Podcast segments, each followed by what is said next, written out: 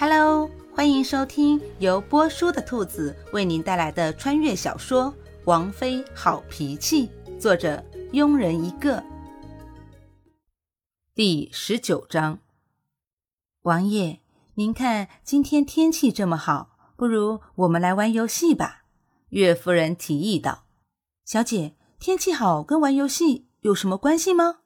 小花满脸疑惑地问古欣欣。声音不大，却刚好让在场的人都听到了。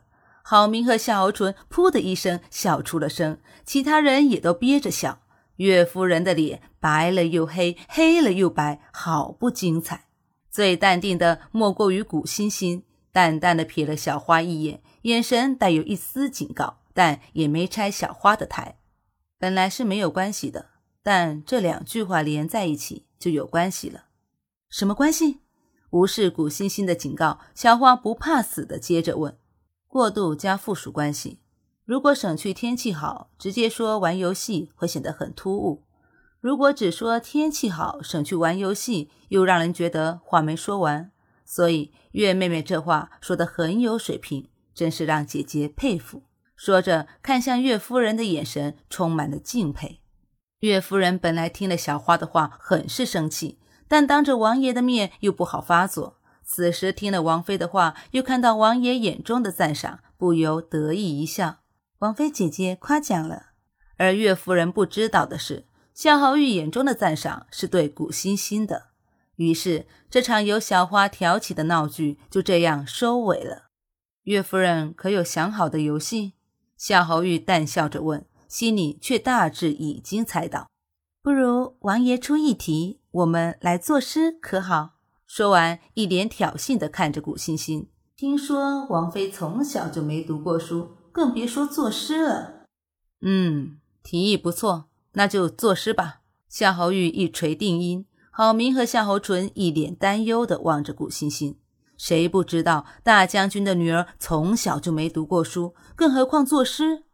再看古欣欣，一脸平静，嘴角还是挂着淡淡的笑，好似作诗跟自己一点关系也没有。在古欣欣的心里，也确实没有多大关系，做不出来就做不出来，有什么大不了的？夏侯玉看着满院的花说：“那就以花为题，不管什么花，只要做出诗就行。谁先来？柳儿献丑了，枝间新绿一重重。”小雷深藏数点红，爱惜芳心莫倾吐，且教桃李闹春风。脸儿也小作一首：二月八零日日风，春寒未了妾园宫。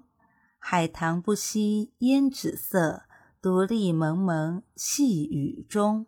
很快，几个人都做了一首诗。古欣欣直觉那些诗都很美，但关键是偶不懂鉴别啊。俗话说，懂得看诀窍，不懂得看热闹。古欣欣果断属于后一种的。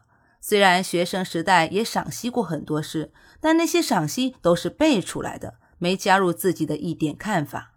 王妃，该你了。夏侯玉淡淡的提醒道。所有人也都盯着古欣欣，有幸灾乐祸的，有嘲笑的，也有担忧的。臣妾不会无视各种眼神，古欣欣淡定地说道：“王妃姐姐在谦虚吧？据说王妃姐姐可是诗词歌赋、琴棋书画样样精通的。王妃姐姐不愿作诗，是看不起我们吗？”明明是柔弱动听的声音，偏偏说出的话有种欠扁的味道。淡漠的扫了一眼连夫人，古欣欣将视线投向身后的小花，疑惑地问。亲，你不是说外界都传你小姐我是没有脾气的草包吗？难道草包就是诗词歌赋、琴棋书画样样精通吗？小姐，奴婢也只是听外面说您是没脾气的草包，但奴婢也没读过书，不知道草包是什么意思。要不您问问连夫人？小花好心的建议道，心里早就乐翻了，有好戏看了。回去一定要跟小菊、春花、冷月他们八卦八卦。转过头，古欣欣蹙着眉头望向连夫人：“连夫人，您学识渊博，可不可以给姐姐解释一下‘草包’是什么意思吗？”连夫人没预料到会是这个样子，这让自己怎么解释？解释了，明显不是说自己刚刚说的话是针对王妃的。惨白着一张脸，连夫人紧咬着下唇，好半天没说出一句话来。夏侯玉嘴角抽了抽：“王妃，你学识渊博，都会用，确定草包什么意思？不知道。重点不是草包是什么意思，重点是作诗。王妃，草包是什么意思啊？”以后再研究。现在你先作诗吧，大家都等着呢。夏侯玉无比腹黑的又把话题转到了作诗上。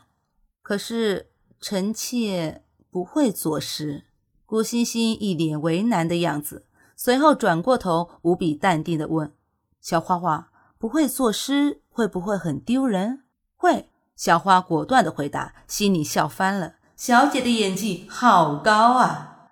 我记得爹爹曾经说过，如果丢人的话，就要待在房间里面壁思过。你知道的，小姐我一向最听爹爹的话了。然后霍的一下站起身，对着夏侯玉微微欠了欠身。王爷，臣妾要回去面壁思过了，争取早日能做出一首诗来，不再丢人。臣妾告退。说完，带着小花就离开了。本集播讲完毕。如果你也喜欢这部小说，请订阅、评论哦，咱们下集见。